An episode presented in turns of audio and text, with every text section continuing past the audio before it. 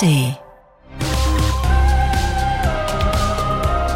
Kalk und Welk, die fabelhaften Boomer Boys.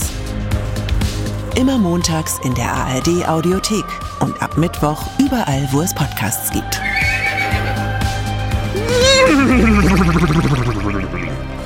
Frohes Neues, Neues von Kalk und Welk. Ähm, da sind wir wieder nach Ja. zwei Wochen Pause. Fit wie die Turnschuhe. Äh, viele, viele Zuschriften haben uns und auch mich erreicht, was aus meinem Daumen wurde. Die Älteren erinnern sich, ich hatte mir in einem äh, exotischen Freak-Unfall beim äh, ganz Tranchieren Zerteilen. mit einer Geflügelschere den eigenen Daumen ruiniert und hatte etwas voreilig schon die Diagnose gestellt. Das war natürlich doch falsch. Ich, äh, Ja, jetzt ist der- der Cliffhanger war, damit sind die Hörer und Hörerinnen ins neue Jahr gegangen. Ja. Wird Welke mit Daumen zurückkehren und Ja. was ist genau passiert? Und jetzt kommt die Auflösung. Ja, wie immer ist man enttäuscht. Das ist dasselbe wie bei so einer zehnteiligen Serie oder am Ende von Lost oder so, weißt du, wo man so einen riesen Spannungskurve aufbaut und dann ist es alles nur erbärmlich im verglichen mit den Erwartungen. Also es war eine äh, Sehnenscheidenentzündung, eine leichte. Wenn die chronisch wird, dann hast du ein Problem, hat man mir erklärt. Ich habe einfach nur ein paar Tage eine sogenannte Daumenorthese getragen. Das ist so ein Ding, was du dann äh, über dem Daumen trägst, sodass du das Gelenk nicht mehr beanspruchen kannst, selbst wenn du willst. Ähm, dann bist du zwar auch ein bisschen außer Gefecht für bestimmte Sachen, wie zum Beispiel Schuhe zu binden oder so, aber du äh, benutzt nicht mehr aus Versehen dein Daumengelenk und nach ein paar Tagen war es dann auch weg. Du hast ja gemerkt, wir haben zusammen Silvester gefeiert, da kam ich schon ohne Orthese hin. Da warst du schon, da warst du schon fast gesund. Da Mit hast nackten du einen Daumen. fast gesunden Eindruck gemacht. Ja. Und sagst du, eine Orthese ist die dann so, also äh, äh, legt die den Daumen hin, dass du ihn nicht bewegst, oder ist der dann immer so auf 90 Grad, dass wenn du an der Straße vorbeigehst, immer die Autos anhalten, weil sie denken, du, du, du willst mitfahren, oder? Im Daueranhaltermodus.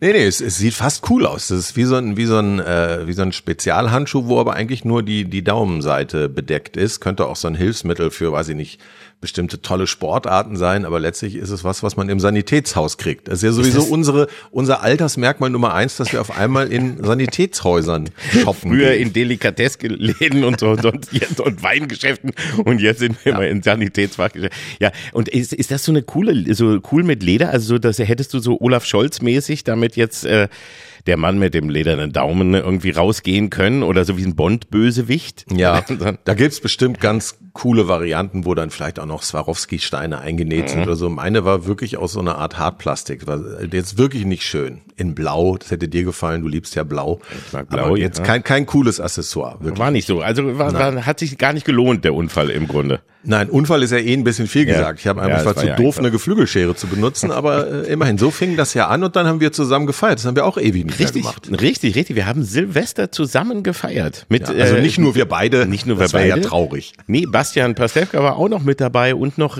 andere nette Freunde. Und Ja. unsere Ehefrauen waren, haben wir auch mitgenommen sogar. Ja. Und das war also Ja, wirklich eine, verrückte Entscheidung, aber haben wir eine gemacht, ja. schöne, lustige, äh, sehr nette Silvesterfeier. Und, und nur traurig, unser Gastgeber hatte sich kurz vorher an einem Langustenschwanz eine, eine äh, Fischvergiftung geholt. Ja. Was auch sehr böse ist, wenn, man sich äh, kurz vor Silvester eine Langustenschwanzvergiftung zuzieht. Auch nicht sehr schön. Nein, Ah, nicht schön. Sehr, sehr traurig. Es bestärkt er, mich in meinem Abscheu gegen alles Essen, was aus dem Meer kommt, aber egal. er hatte sich für uns geopfert, weil nämlich das eigentlich von der Fischplatte war, die wir den Tag später hätten essen sollen. Habe ich jetzt erfahren inzwischen. Ach so, dafür Ja, ging es uns aber noch gut, nachdem wir unseren Teil der Fischplatte gegessen hatten. Die Langustenschwänze wurden dann auch rausgenommen. Mhm. War dann deswegen. Aber sonst hätten wir alle vielleicht gemeinsam Ja. die Tage danach auf der Toilette verbracht. Hat sich für uns in den Langustenschwanz geworfen. Ja, das sagen. ist wirklich, das ist so quasi der, der, äh, ja, Winnetou-Tod der, der Neuzeit. Ist den, Lang den vergifteten Langustenschwanz für, Für die Freunde Freunde, essen. essen. Ja. Ja, ganz toll.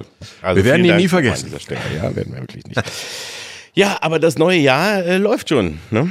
Das ist Ja, halt so- f- fängt so an, wie das andere aufgehört hat. Man hatte ja mal jetzt auf so eine Art äh, Aufbruchstimmung, gute Laune, äh, jetzt erst recht gehofft, aber ja, also es geht eigentlich, wie gesagt, nahtlos weiter mit den Meldungen, auf die man gar keinen Bock hat. Äh, alle sind sauer, alle sind wütend, alles ist lahmgelegt. Die GDL befindet sich permanent zwischen irgendwelchen Streiks, man kommt schon gar nicht mehr mit. Äh, nix fährt und dann auch noch die Trecker, ne? Bei dir heute in Trecker, Berlin. ja. In heute Berlin Montag. heute, es ist ja wieder Montag, wo wir die Ze Sendung hier aufzeichnen. Keine das Sendung, aber ist egal. Äh, Ja, wo wir den Podcast. Ach ja, The Modern Welk äh, Ja. korrigiert mich da immer, weil ich immer einen von der altmodischen bleibt das Sendung immer spreche. eine Ich bin Sendung. halt so ein Alter, ich, für mich sind das alles Sendungen. Nein, wir sind ja äh, The Podcast Generation. Also, ne, äh, aber heute, wo wir diesen Podcast recorden, Yes. ähm, ist eigentlich Tracker Day. Heute Ja. ist Tracker Day in Berlin. So ist es. Ich habe eben gerade noch äh, kurz, äh, obwohl wir ja nicht wirklich aktuell sind, weil wir ja für ewig jetzt im Netz bleiben, habe ich nochmal die aktuellen Meldungen gecheckt und las bei Spiegel Online, Polizei verhindert äh, Transport von Fäkalien äh, nach Berlin. Also haben sie scheinbar irgendwelche Leute abgefangen, die vermutlich Gülle oder ähnliches irgendwo in Berlin auskippen wollten. Ein Einzelfall, ansonsten ist es bis jetzt alles super Aber, ist, aber, aber wozu, frage ich, bringst du Fäkalien nach Berlin? Das ist ja wie Eulen nach Athen tragen, sagt man ja auch Fäkalien nach Berlin fahren. Ja.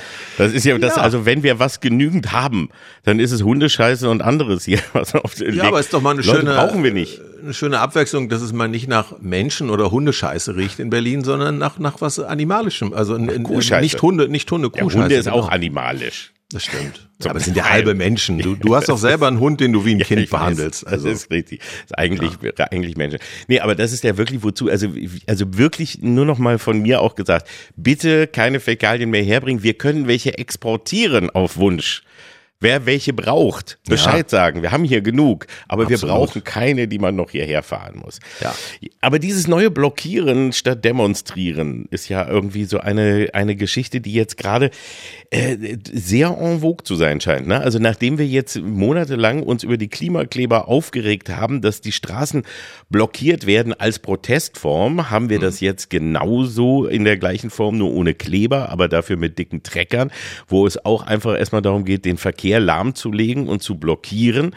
Die Bahn blockiert ebenso, alles blockieren. Also warum ja, wird und dann jetzt hast du noch eine Regierung, die sich selber blockiert. Ja. ja, ich meine, das meiste davon ist ja nun mal auch vom Demonstrationsrecht ähm, abgedeckt und die, die Demos sind äh, jetzt nach den kleinen Ausfällen am Fährhafen Anfang Januar sind ja auch super friedlich. Deswegen muss man auch aufpassen, dass man das nicht immer gleich diskreditiert als irgendwie Umsturzversuche. Das ist ja auch absurd. Andererseits müssen sich natürlich Berufe wie, sagen wir mal, die Pflegerinnen und Pfleger, die auch letzten Sommer endlos zu Recht versucht haben, auf ihre Lage aufmerksam zu machen, die müssen sich fragen, warum sie sich nie einen Trecker gekauft haben. Also eigentlich alle Berufe ohne Trecker müssen sich fragen, wie man eigentlich äh, ohne Trecker durchs Leben kommen soll. Du brauchst einen. Das ist, das ist auch nur das, was mich dabei irgendwie etwas wundert, weil die Diskussion nur in der Form, wie die sich immer schnell verschiebt. Also es geht jetzt gar nicht darum, und äh, das haben wir, glaube ich, auch bisher immer hier gesagt, dass wir den meisten Demonstrierenden in der Sache eh sowieso recht geben, weil die meisten gehen auf die Straße oder gehen demonstrieren, weil sie einen Grund dazu haben. Ähm, aber die Form wundert. Also das bleibt einfach so, dass man jetzt eben sagt, diejenigen, die momentan mit Blockieren kommen, und zwar je massiver, äh, desto mehr kommen sie dann auch in den Fokus und, und scheinen zu reden, genau wie du aber sagst, die Pfleger haben nicht genug blockiert vielleicht. Also ist das Ja, das und, und es fehlen Landmaschinen. Form? Ich komme aus Hasewinkel, also vom Land, wo äh, die Firma, ich sag's jetzt einfach, ich mache jetzt einfach hemmungslos Werbung, obwohl ich nichts dafür Oh. kriege, die Firma Klaas, einer der weltgrößten Hersteller von Landmaschinen. Nee, nicht Häufer Umlauf, sondern einfach Klaas. Äh, ja, sind diese berühmten grünen Mähdrescher, haben wir schon drüber gesprochen, siehst du überall. Äh, deswegen habe ich erstmal äh, immer gewisse Sympathien für das Landleben. Man soll es halt nicht idealisieren. Es gibt ja jetzt gerade diese Debatte, dass wir jetzt einen Konflikt Stadt gegen Land erleben. Das ist natürlich eine extreme Vereinfachung, weil auch Landwirt ist nicht gleich Landwirt. Also da gibt es einige, die verdienen richtig gut, weil sie ihre, ihre Ländereien zum Beispiel an Windparkbetreiber oder Solarbetreiber verpachten. Andere profitieren davon, dass die äh, EU ihre Subventionen immer noch, warum auch immer, nach Fläche vergibt. Also wenn wir immer jammern, dass die kleinen Höfe sterben, das liegt genau daran, dass die Hilfen einfach nur ja, nach, nach Hektar vergeben werden, könnte man auch ändern.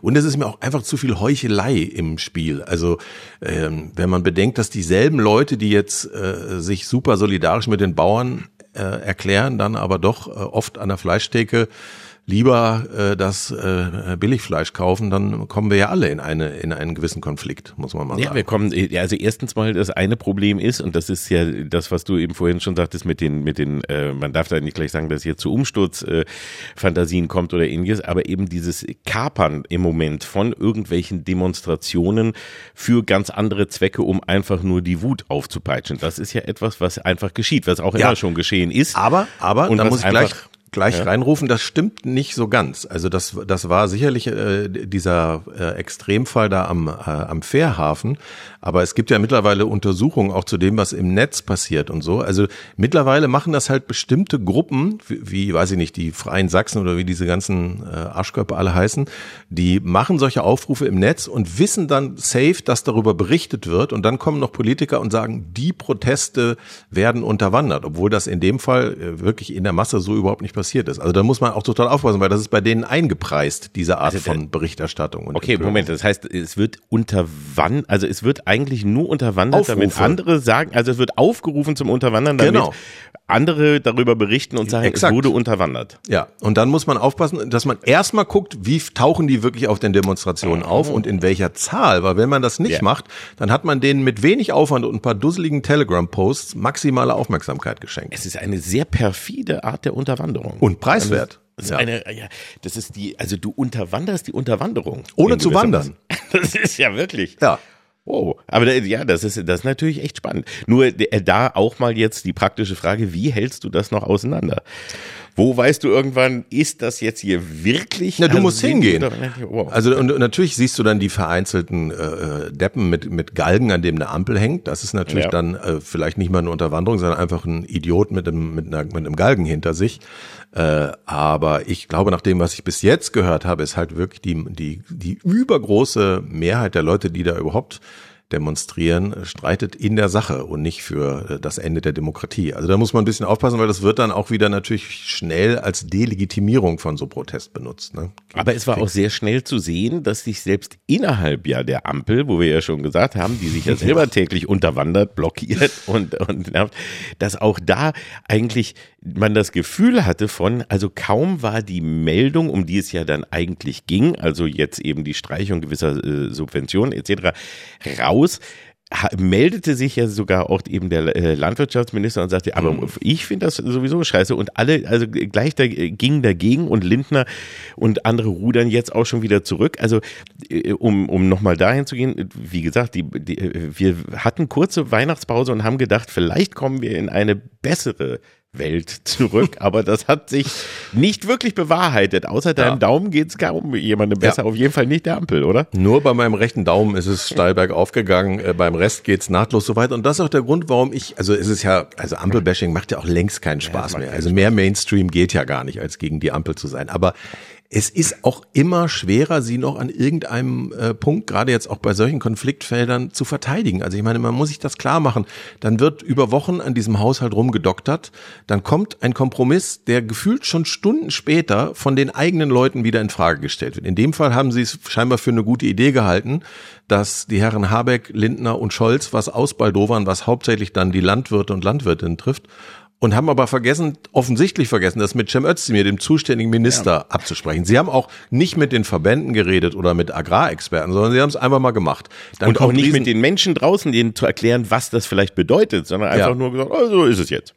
Ja, genau. Es ist ja einfach wirklich Ampel-Style. Immer irgendein mühsam erkämpfter Kompromiss voller innerer Widersprüche, nicht wirklich zu Ende gedacht, der dann nach kurzer Zeit wieder von den eigenen Leuten kaputt geredet wird, weil er auch oft, wie in dem Fall, auch Mängel hat. Natürlich ist es seltsam, wenn du dir die Gruppe der Bauern in ihrer schieren Menge anguckst, dass die halt überproportional diese kleinen Buchungstricks von Olaf Scholz ausbaden sollten. Da verstehe ich die Wut der Bauern. Also ich habe sowieso deswegen Sympathien für die Bauern und Oliver, das betrifft uns beide, ja. weil sie unser Essen machen. Denk da so. mal drüber nach. Dachte, ja. Und weil du einen Mähdrescher von Klaas bekamst, weil du den es hier genannt hast. Deswegen hast du jetzt einen neuen Mähdrescher vor der ja. Garage stehen.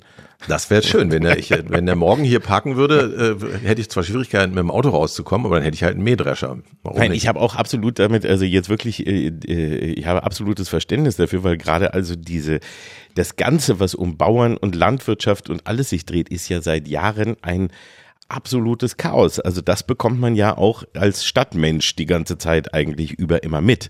Und dass die es, wie schwer sie es haben, also den Anforderungen gerecht zu werden und trotzdem noch eben unser Essen auf den Tisch äh, zu stellen und zu produzieren, das wissen wir ja auch alles. Aber dieses, was das Chaos dahinter eben bringt, das ist das, was, was glaube ich, das Mühsame ist und weswegen auch irgendwann die Leute jetzt immer mehr die Schnauze voll haben, weil genau wie du sagtest, dieses Gefühl von, es wird Ewigkeiten gerungen, dann platzt irgend so ein Ergebnis mal in die Öffentlichkeit, ungefiltert, ohne dass das irgendwie gesagt wird, dann gibt es einen Riesenprotest und dann ähm, kommen alle Vertreter der Regierung, also die zur Ampel gehören und alle irgendwie mit dabei waren, sagen, ja, es war auch scheiße, finden wir auch Keiner will es gewesen sein. Niemand will es gewesen sein, ja. Und da, also ich meine, was man sich ja nur noch wünscht, also wir, wir ahnen jetzt schon, dass diese Regierung keine von den notwendigen Reformen mehr hinkriegen äh, wird, die wir ja. eigentlich bräuchten. Das, das, das, damit haben wir uns alle abgefunden. Aber was man jetzt doch sich zumindest ein bisschen erhofft wäre, dass man diese äh, widersprüchlichen Minimalkompromisse erstens in Ruhe zu Ende denkt, mit den nötigen äh, Experten, die man dafür braucht, abspricht und dann bitte einmal gemeinsam durchziehen und nicht beim ersten Gegenwind selber sagen, ah nee, doll war es auch nicht. Wir haben es uns noch mal angeguckt, wissen wir auch nicht, wie wir ja, darauf die gekommen anderen waren sind. Auch schuld. Also, und im Übrigen ist Merkel schuld und äh, ist jetzt halt ein Kompromiss.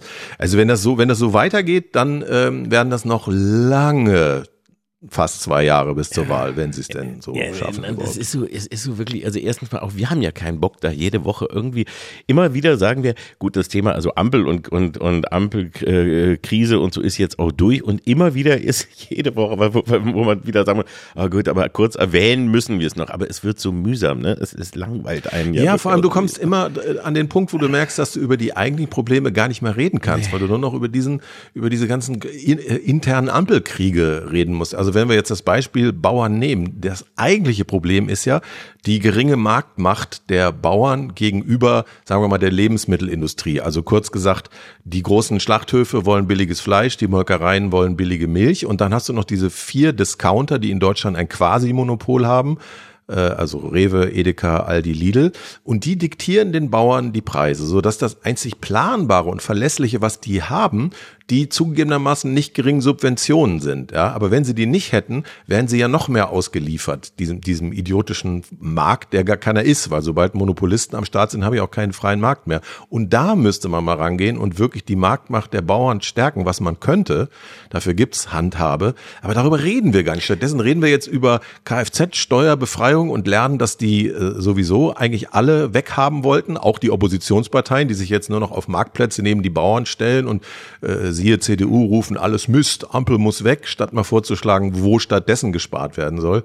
Also du hast so eine Gemengelage, die nur noch frustrierend ist und wo aber die eigentlichen Probleme gar nicht mehr adressiert werden. Und der Einzige, der sie adressiert hat oder jedenfalls mal in der Öffentlichkeit mit angesprochen hat, war übrigens Habeck, der in seinem Video wenigstens versucht hat, das mal ganz kurz zu erklären und darauf einzugehen, der aber wiederum als die Hassfigur Nummer eins auch momentan hingestellt wird und gar keine Chance hat, irgendwie was zu sagen. Und ansonsten spricht niemand, vor allem auch eben kein Kanzler, den man ja echt äh, nicht mehr wahrnimmt. Also Scholz hat bisher nicht in der Öffentlichkeit wirklich irgendwie etwas gesagt, dass man ja, hat ein Video das veröffentlicht. Hat, das musst du dir schon mal angucken. Geh mal auf seine Bundeskanzler.de Seite und guck dir sein Video an. Da gucke ich täglich, aber da, das ja. habe ich gar nicht gesehen. Das ja.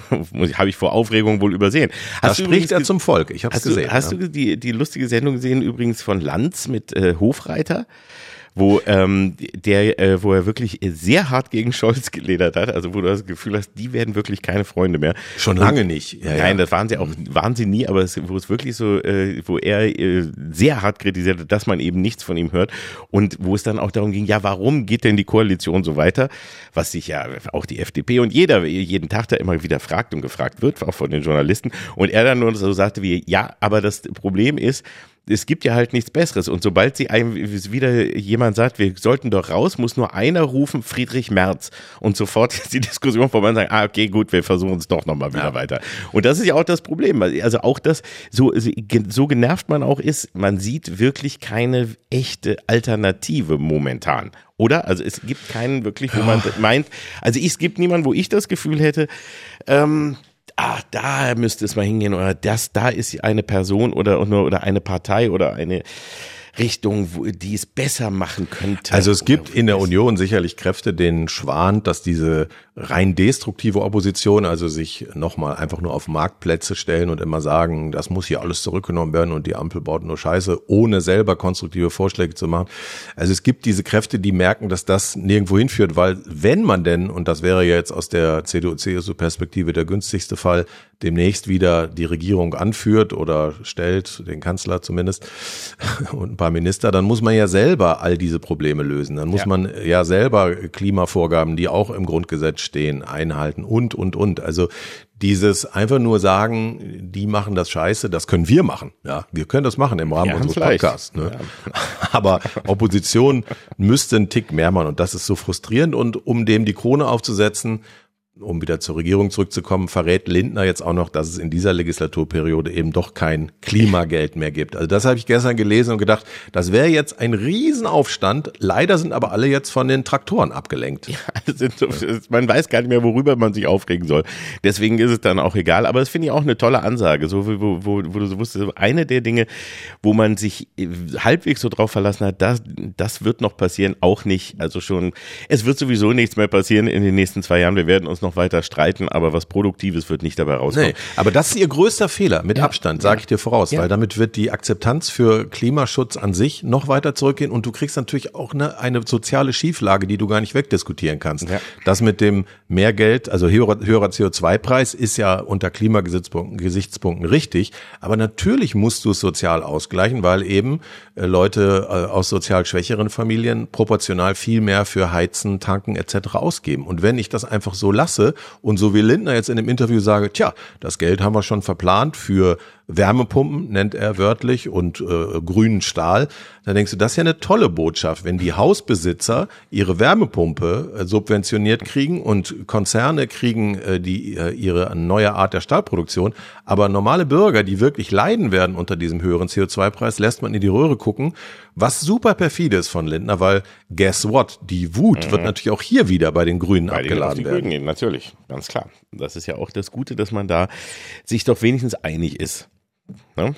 ja, wer schuld ist, sind sie sich dann schnell, die einen, anderen sind sich schnell einig. Da sind sich immer schnell einig. Also fassen wir mal ja. die momentane Lage, über die wir jetzt doch viel zu lange geredet haben. Ach, wir hätten gerne auch. weniger gemacht, aber leider ist es einfach so.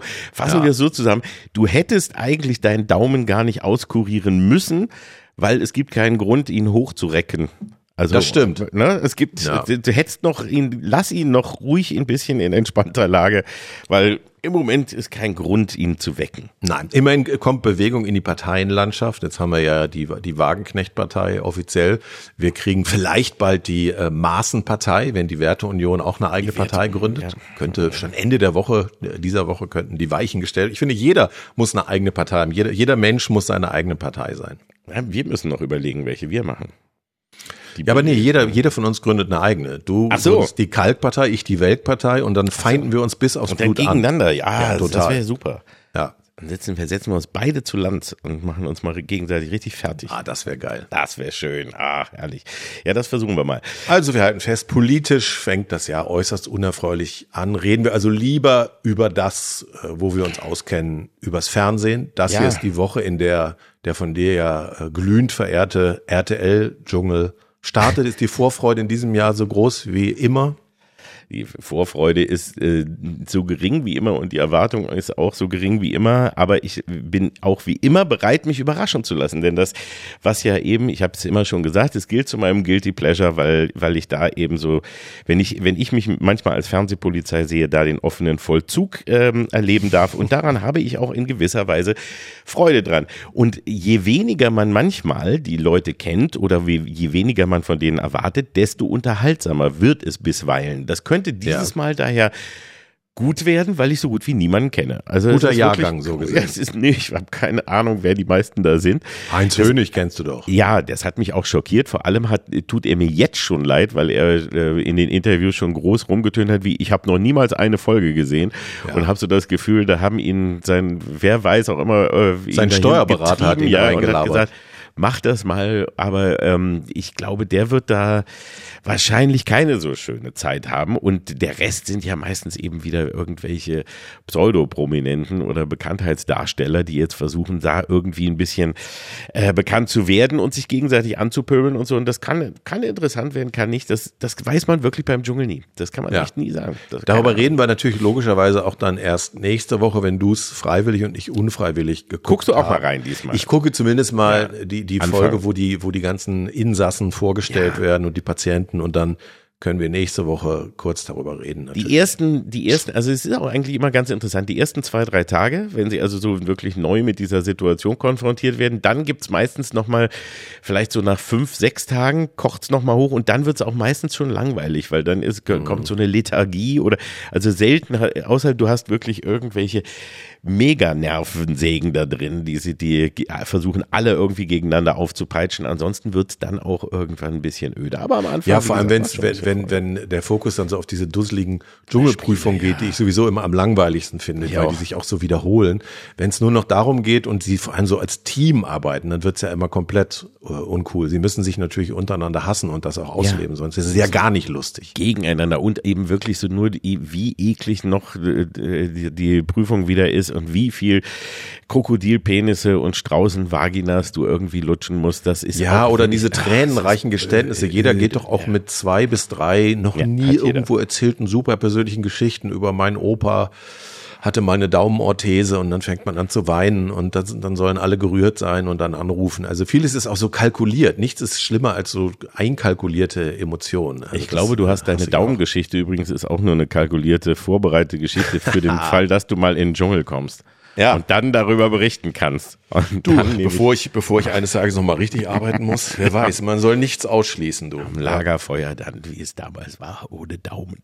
Ja, darüber reden wir dann, also über den Dschungel reden wir nächste Woche. Diese Woche gibt's aber auch zwei bedeutende Fernsehjubiläen, äh, zwei äh, sehr runde Zahlen. Einmal 50 Jahre Uri Geller verbiegt im Fernsehen Besteck und 25 Jahre Sopranos. Hier liegen jetzt Qualität und Schrott sehr nah beieinander. Ja. Mhm. Aber die Jubiläen fallen beide in diese Woche. Und so bat man uns als Experten für alles ja. und nichts, diese äh, ja, beide TV-Ereignisse zu würdigen. Wir können ja mal mit äh, Uri Geller Bevor anfangen. wir den Löffel abgeben, lass uns nochmal über das Verbiegen sprechen. Ja. Das, damit ist er bekannt geworden. Uri Geller, für die, die es vielleicht nicht mehr wissen, Uri Geller ist eben damit äh, zu Ruhm gekommen, dass er 1974 sagte, dass er mit mentalen Kräften auch auf die Entfernung hin Metall verbiegen kann und äh, ja überhaupt Objekte beeinflussen kann. Aber eben gezeigt wurde es in Form vom Verbiegen von Löffeln und von Besteck.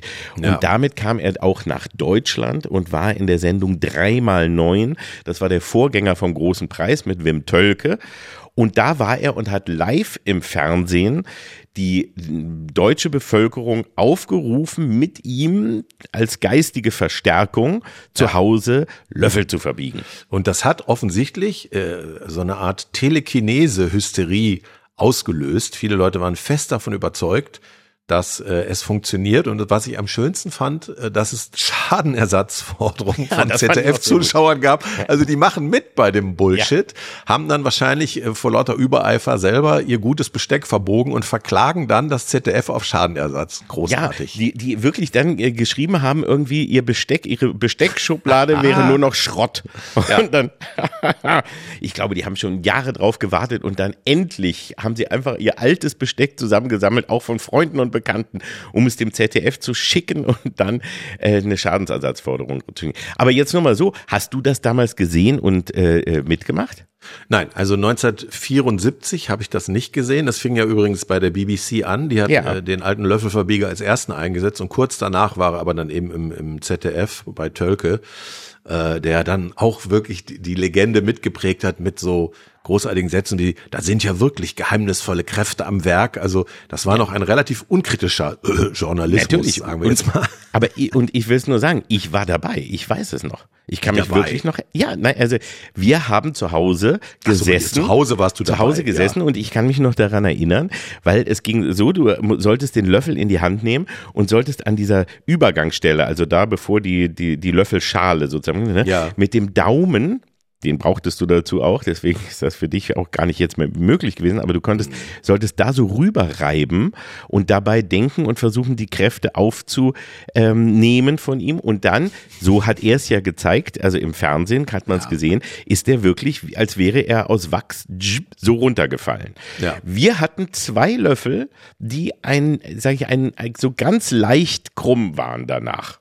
Mhm. Mhm. Also wir entweder haben wir da so stark dran rumgerubbelt oder yep. wie auch immer, oder es Ersteres. hat funktioniert. Es Ersteres. war nicht so, also es hat nicht so funktioniert, dass man damit angeben oder das ZDF verklagen konnte.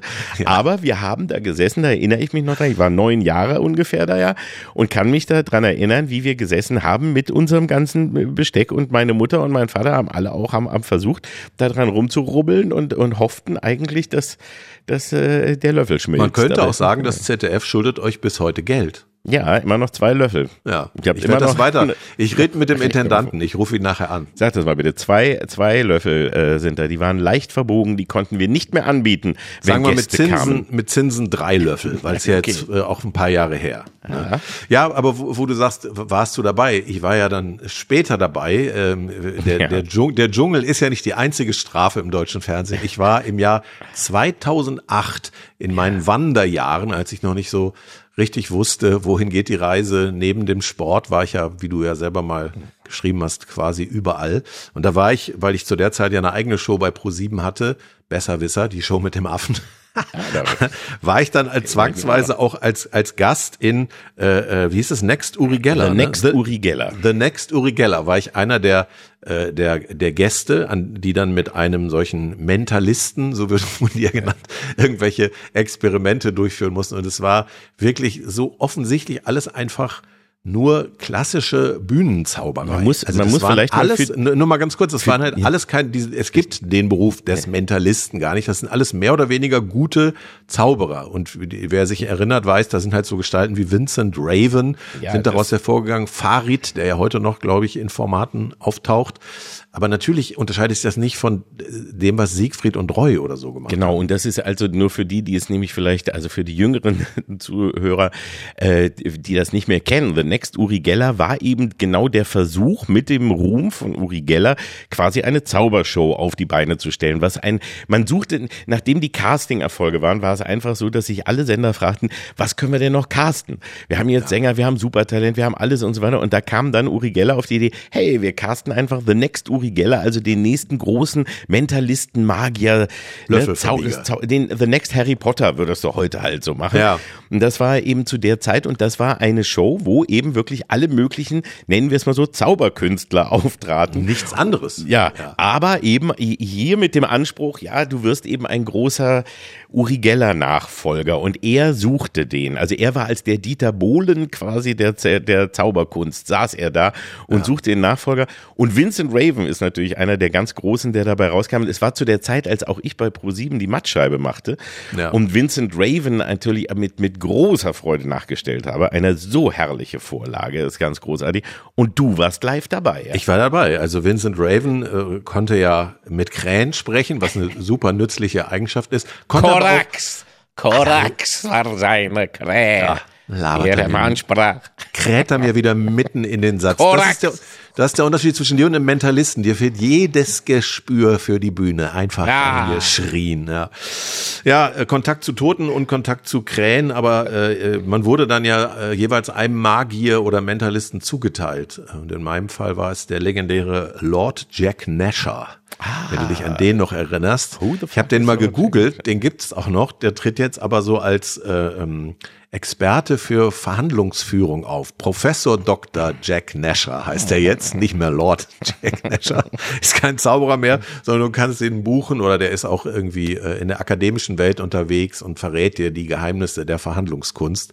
Bei mir hat er so einen komischen Trick, wo er ähm, sich verschiedene Stricke um den Hals legen und sich aufhängen musste und nur ein Strick oder so war der gefährliche, also der sich dann nicht auflöst und er konnte mhm. das angeblich dann erkennen.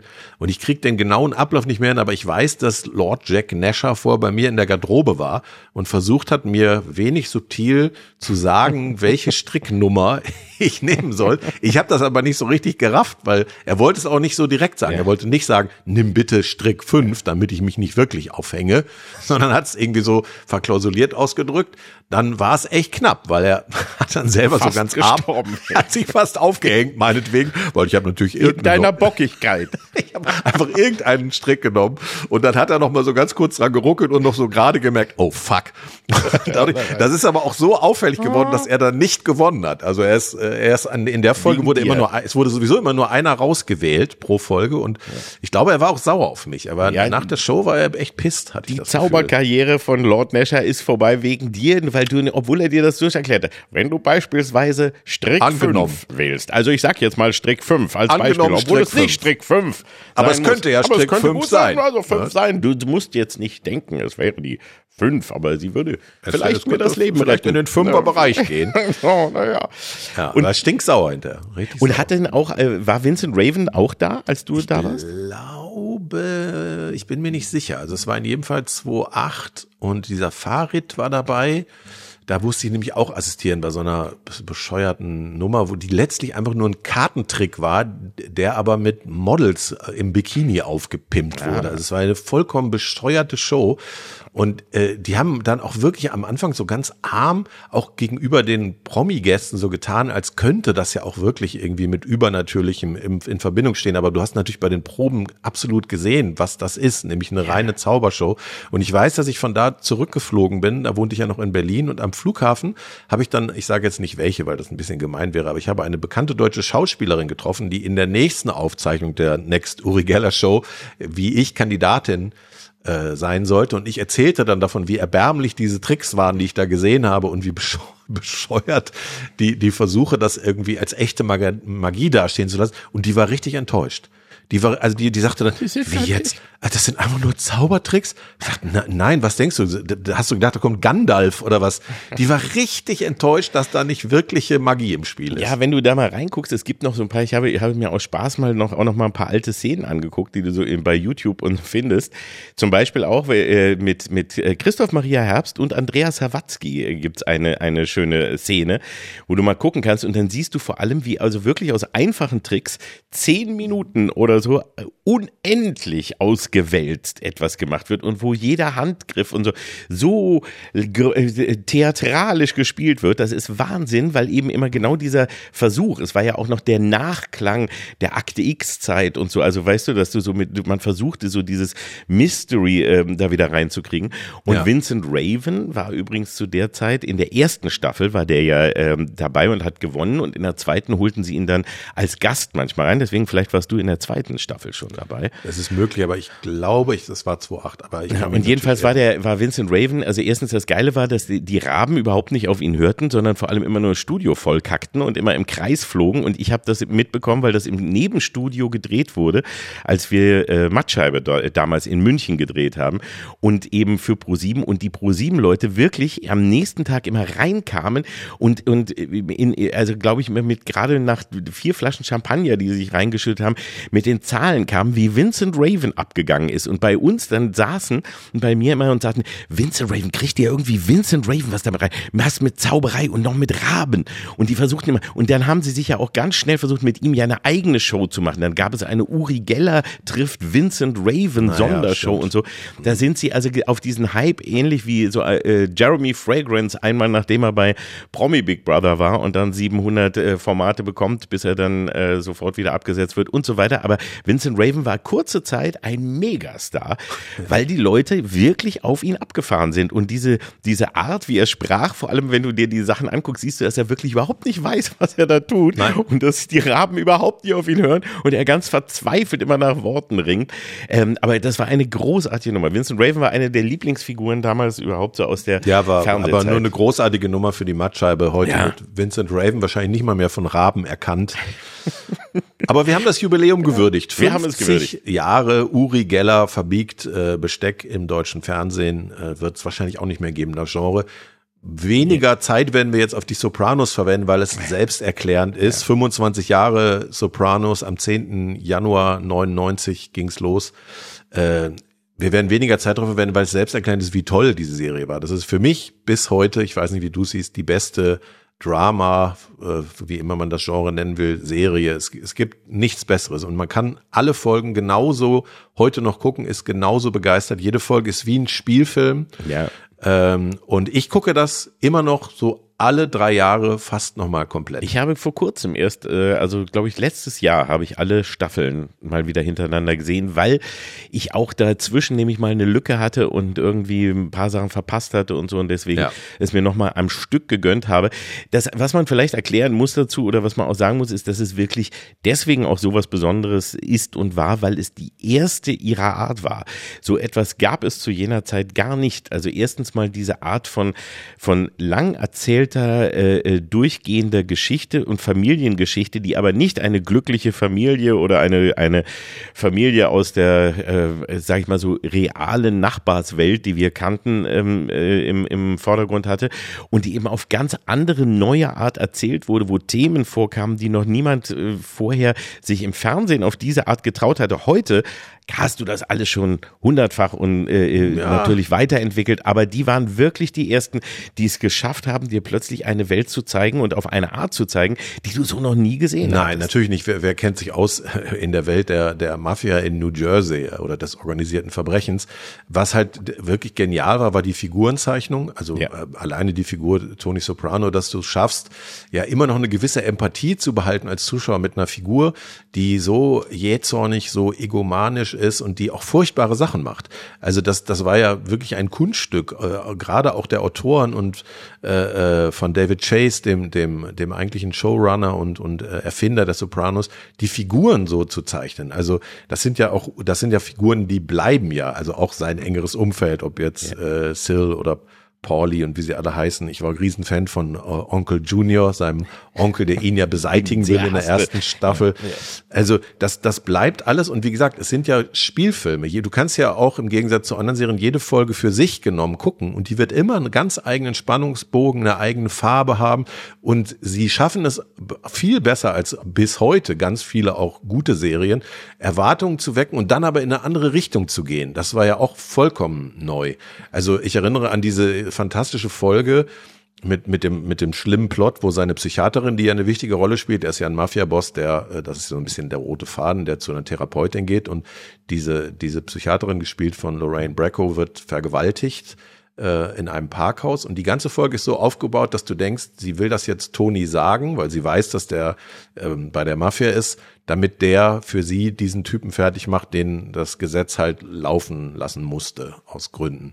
Und die ganze Folge ist so aufgebaut, wie man das eben kennt aus, aus klassischen Rachefilmen, dass man denkt, ja, Toni wird das erfahren und dann wird er sie rächen. Und das passiert aber gerade nicht, weil bei ihr die Vernunft siegt und sie sagt, das ist dann so wie ein Mord, wenn ich dem das jetzt sage, dass ich vergewaltigt wurde. Also lässt sie es. Und das sind halt so Entscheidungen auch der Autoren. Da- Da wird, das würden sich andere sagen wir mal, einfache gestrickte Serien nie entgehen lassen, diesen, diesen Racheimpuls auch beim Zuschauer zu befriedigen.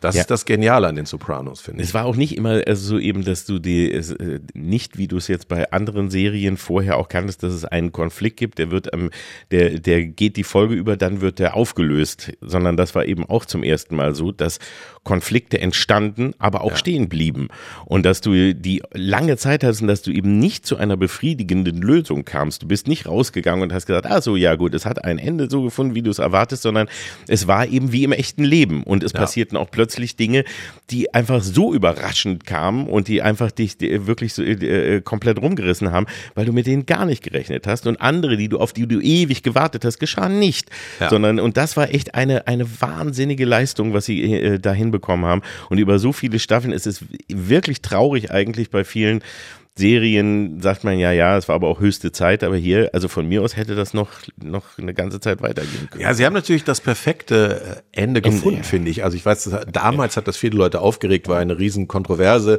Ähm, wir wollen es jetzt nicht spoilern für die, die es vielleicht noch gucken wollen, aber sagen wir so, das ist, auf einmal ist das Bild schwarz und ganz viele Leute sind dann an ihren Fernseher gerannt oder an ihren DVD-Player, den hatten wir damals, äh, und haben gedacht, es wäre irgendwas kaputt, weil die nicht glauben konnten, dass das das letzte Bild ist. Und ich glaube, kein Ende ist ja auch im Netz so ausführlich Ja. diskutiert worden. Und ich finde es so geil, dass David Chase nie der Versuchung äh, nachgegeben hat, dann so eine komplette Erklärung zu liefern, sondern hat gesagt, ja, das ist halt das Ende. Guckt euch das an und äh, ihr, ihr seht dann schon, wie ich es gemeint habe. Er hat es wirklich nie aufgelöst.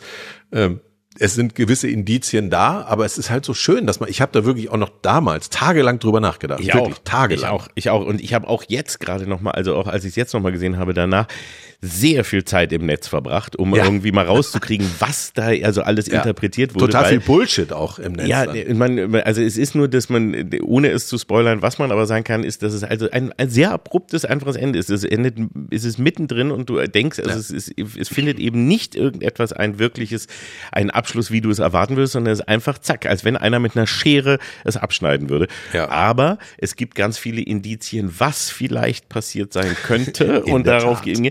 Und es gibt dann eben wirklich, wenn du das im Netz dann liest, ist es wahnsinnig spannend, was da rein interpretiert wird, wie jeder Satz, jede Bewegung, jeder Blick Eine Bedeutung äh, eine Ja, ja. Bedeutung da im Nachhinein bekommt. Aber auch das ist dann auch wenn es vielleicht in dem Moment äh, frustrierend ist, äh, weil man gerne einfach eine einfache Lösung angeboten bekommen hätte oder etwas, was äh, äh, einfacher ist.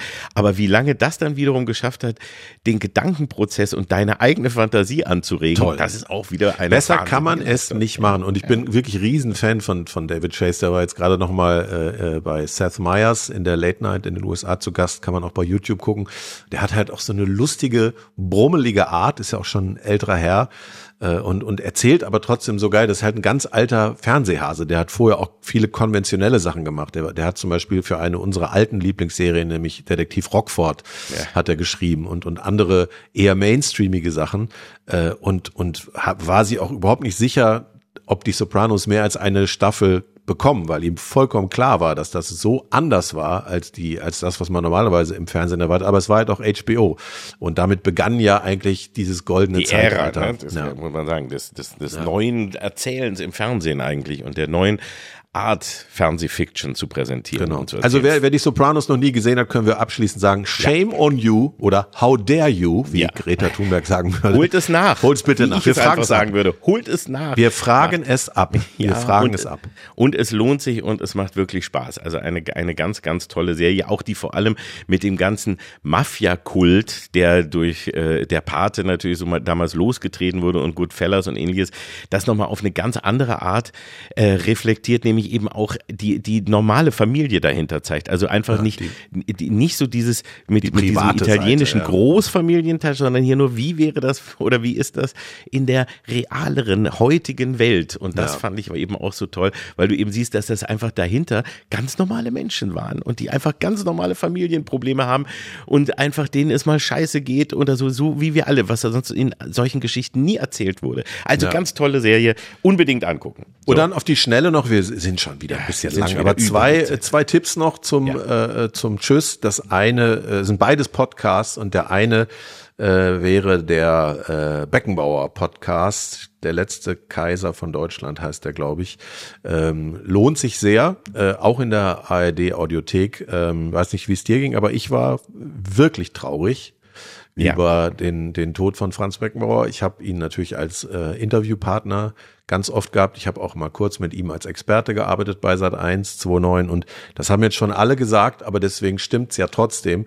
Äh, ja, nicht nur ein äh, genialer, unvergleichlicher Fußballer gewesen, super erfolgreicher Trainer, sondern auch wirklich ein ganz, ganz äh, extrem angenehmer Mensch, gerade so, wenn, wenn du ihn erlebt hast im Umgang mit, äh, sagen wir mal, den, den normalen Leuten. Ich habe nie, wirklich nie jemanden getroffen, der es geschafft hat, bei, weiß ich nicht, äh, Kabelhilfen, Leuten von der Maske, von der Garderobe, so, also ein Leuchten äh, zu erzeugen, weil er nicht nur irgendwie so den klassischen Smalltalk gemacht hat, der hat wirklich also so offen und nett mit allen geredet, wirklich mit allen. Und das glaube ich als berühmtester Deutscher.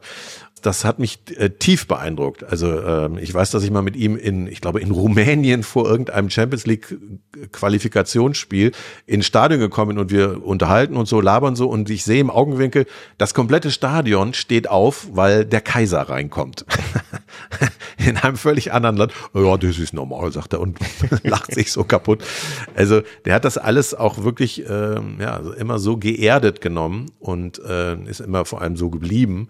Das, das war tief beeindruckend. Jetzt ja, mal. ich, hab, ich, hab ja, ich bin ja jetzt nicht so der große Fußballfanatiker, wie du weißt, aber natürlich gehört er zu den Persönlichkeiten, die auch mein Leben trotz alledem immer begleitet haben und der für mich auch eine wenigen Personen war, wo für mich auch immer äh, so das Gefühl war von, ja, das ist einfach ein netter und ein toller Mensch und der ist auch einfach was Besonderes, ohne dass man da irgendwie groß drauf hinweisen muss. Und ich habe mit Schläferz, haben wir Libero, den Film, den es gab zu Beckenbauer, ja. gehabt, ja. der leider, leider ihm äh, wirklich nicht gerecht wird, weil es ein wahnsinnig schlechter ja, und Schauspieler und Sänger war er nicht. Das musste er auch nicht ist. Nein, ja. aber äh, ich glaube wirklich, dass er ein, ein toller Mensch war und auch sehr schade, dass es dann am Ende noch so diese, diese ganzen Diskussionen äh, um ihn gab wegen, wegen des äh, äh, Sommermärchens, was man ihm ja doch nun wirklich zu einem Großteil mit verdanken, zu verdanken hat. Also meine Lieblingserinnerung, wenn ja. ich das noch schnell sagen darf, meine Lieblingserinnerung dreht sich genau um die Vergabe der, der WM 2.6 nach Deutschland. Das war nämlich im Jahr 2000. Da fiel ja die Entscheidung, da war ich in Zürich bei der FIFA von Sat 1 hingeschickt für ein, zwei schnelle Live-Schalten, weil da war ich ja noch RAN-Moderator. Und dann äh, war ich da mit einem eigenen kleinen Kamerateam und wir haben es, da war ja ein Riesentumult dann, weil es ja schon noch eine Überraschung war und alle waren happy, Deutschland hat die WM.